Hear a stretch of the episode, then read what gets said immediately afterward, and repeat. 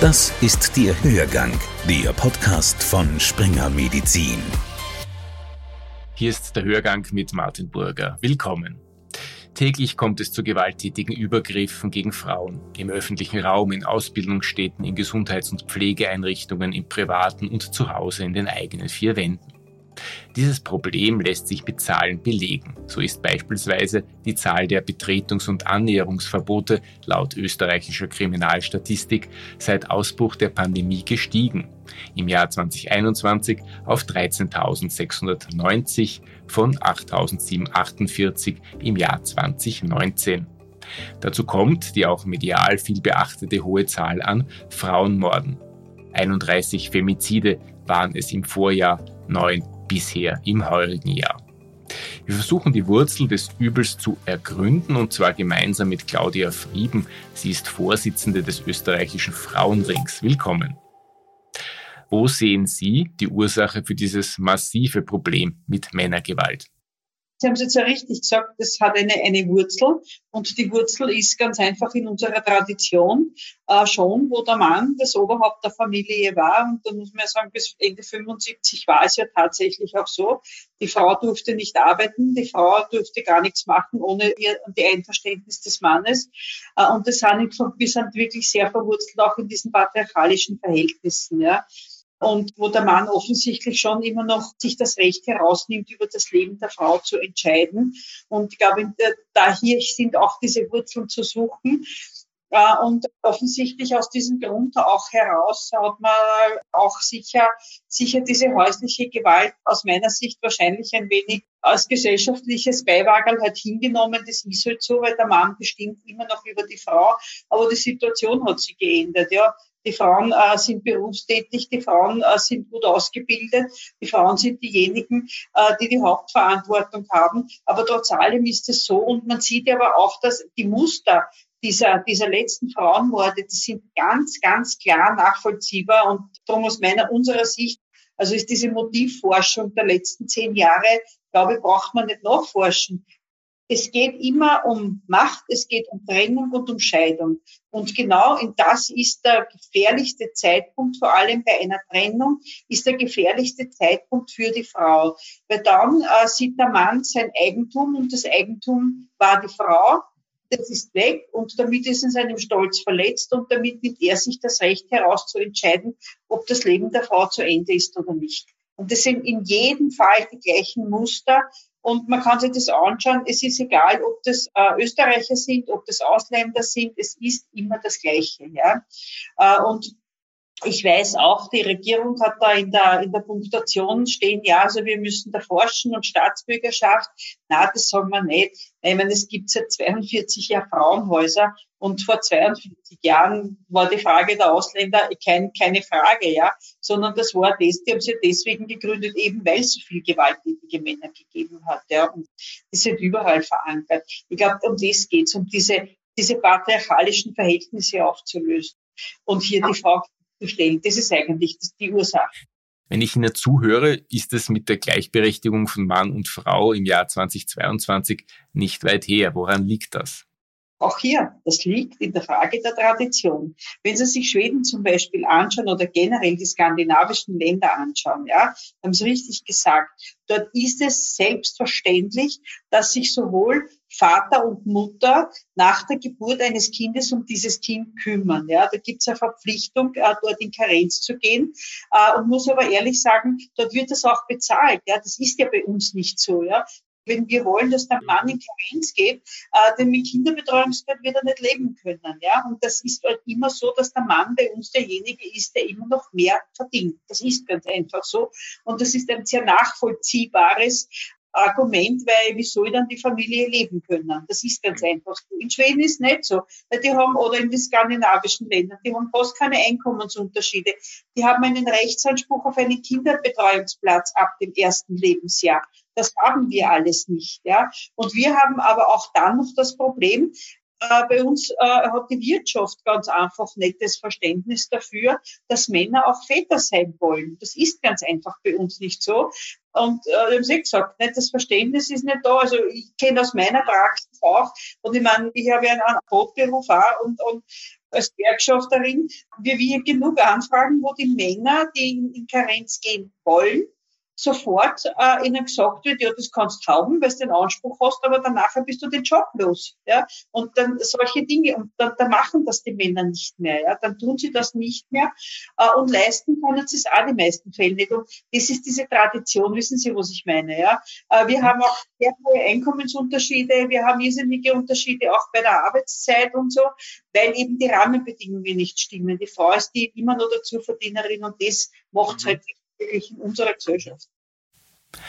Seit Ausbruch der Pandemie haben die Anrufe von Frauen bei Hilfe-Hotlines, beispielsweise der Frauenhelpline gegen Gewalt, stark zugenommen. Besteht ein Zusammenhang, ein direkter Zusammenhang zwischen Pandemie und Männergewalt? Wie viel Lockdown steckt in der hohen Zahl an Frauenmorden?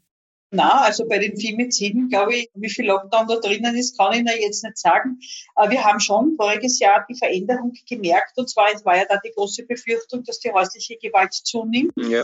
Hat sich ja herausgestellt, dass Frauenhausplätze leer geblieben sind. Das hat aber damit was zu tun gehabt, weil der Mann ja die ganze Zeit zu Hause war. Und die meisten Versuche zu flüchten aus dieser Beziehung müssen ja machen ja Frauen, wenn der Mann in der Arbeit ist. Jetzt war der aber nicht in der Arbeit. Jetzt konnte der nicht weg. Ja. Also das heißt zumindest, das heißt, dass das das Problem ist. Ich habe jetzt einmal ein bisschen nachgelesen, ob, ob, ob man das auch so begründen kann, weiß ich nicht. Aber jetzt ist natürlich auch mehr Femizide äh, nimmt man auch an, weil jetzt natürlich die Frau aufgrund dessen, dass wieder die Arbeitsplätze da sind oder dass die, die Frau also wieder in die Arbeit, dass die Arbeit wieder oder mhm. beendet ist, dass die Frauen mehr weg sind, ja, vielleicht auch Eifersüchte oder sonst irgendwas mehr, mehr, mehr im Vordergrund steht äh, und darum die Morde passieren. Ne? Also da muss ich ehrlich sagen, da bin ich überfragt bei dieser Motivforschung, mhm. äh, der Lockdown. Ja stattgefunden ist. Ich glaube schon, ich gehe schon davon aus, dass häusliche Gewalt und sollte sie jetzt auch nicht, sondern nur eine Verletzung, wo sie auch alles verwerflich ist, aber schon sehr hoch ausgelöst, eben weil die Leute arbeitslos sind, weil die Leute in Kurzarbeit sind, weil es Existenz mhm. Das ist ein ganz ein wichtiger Faktor. Äh, und, und da ist es natürlich, da ist schon sehr viel passiert auch, ja. In der Politik kommen verbale Grenzüberschreitungen relativ häufig vor. Da werden Frauen Watschen angedroht oder Frauen mit Doppelnamen als nicht wählbar abgekanzelt.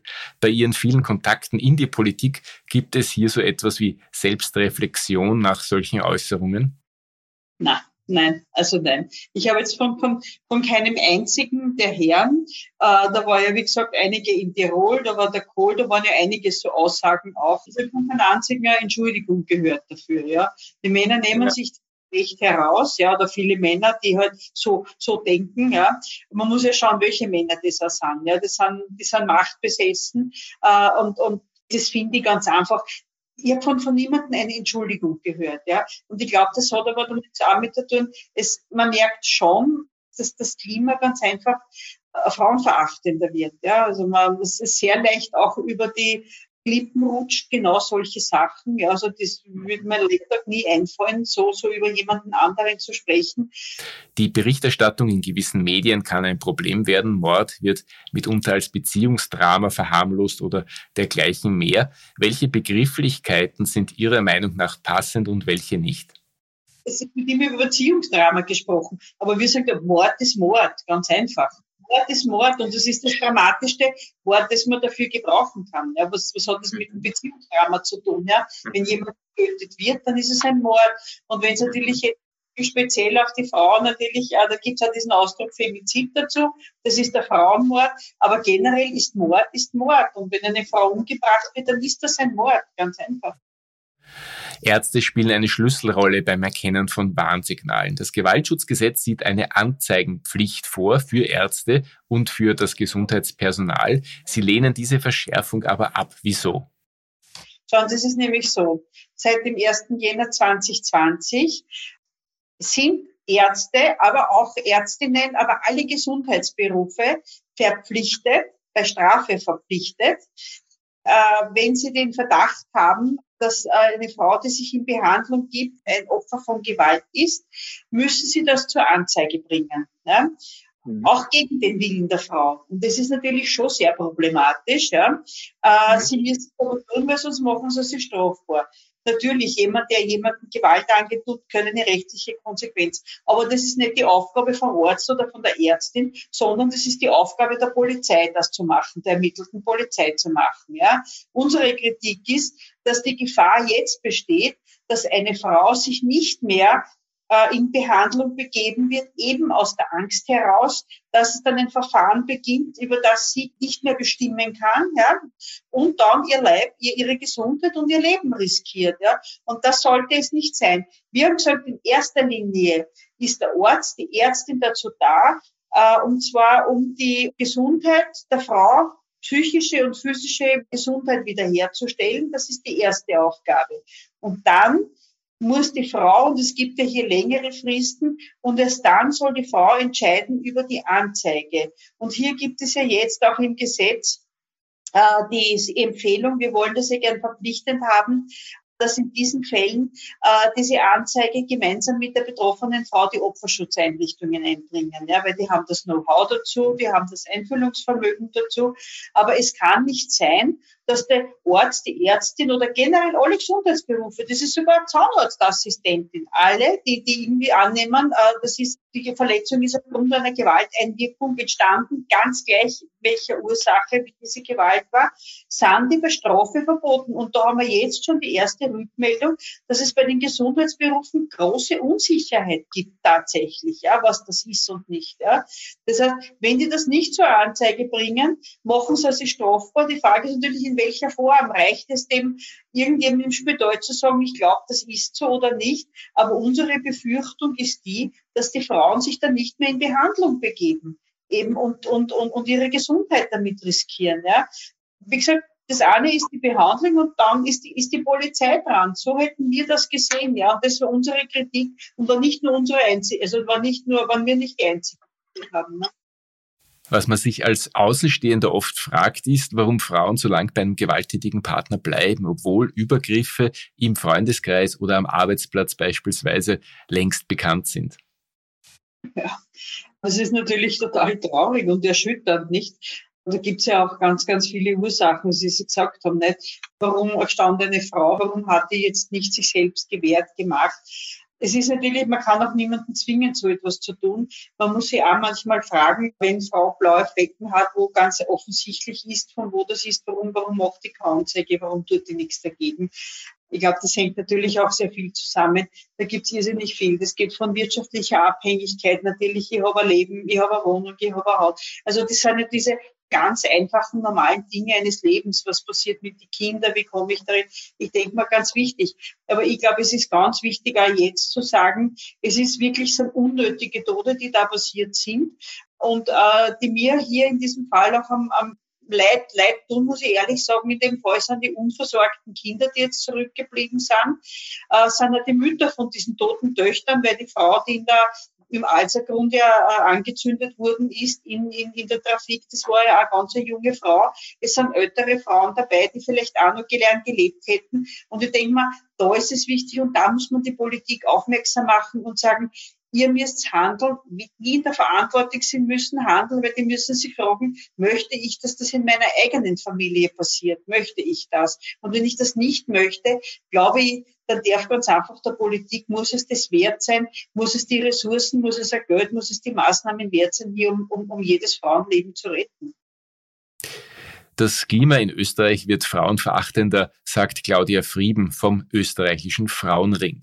Gewalt gegen Frauen erkennen, das kann man auch als Nichtmediziner lernen. Das Rote Kreuz bietet etwa einen Online-Kurs dazu an. Unter wissen.roteskreuz.at finden Sie nähere Informationen. Für diese Woche verabschiedet sich das Team des Hörgangs, Martin Geisler Technik und Martin Burger Redaktion. Adieu und bis bald. Hörgang, der Podcast von Springer Medizin.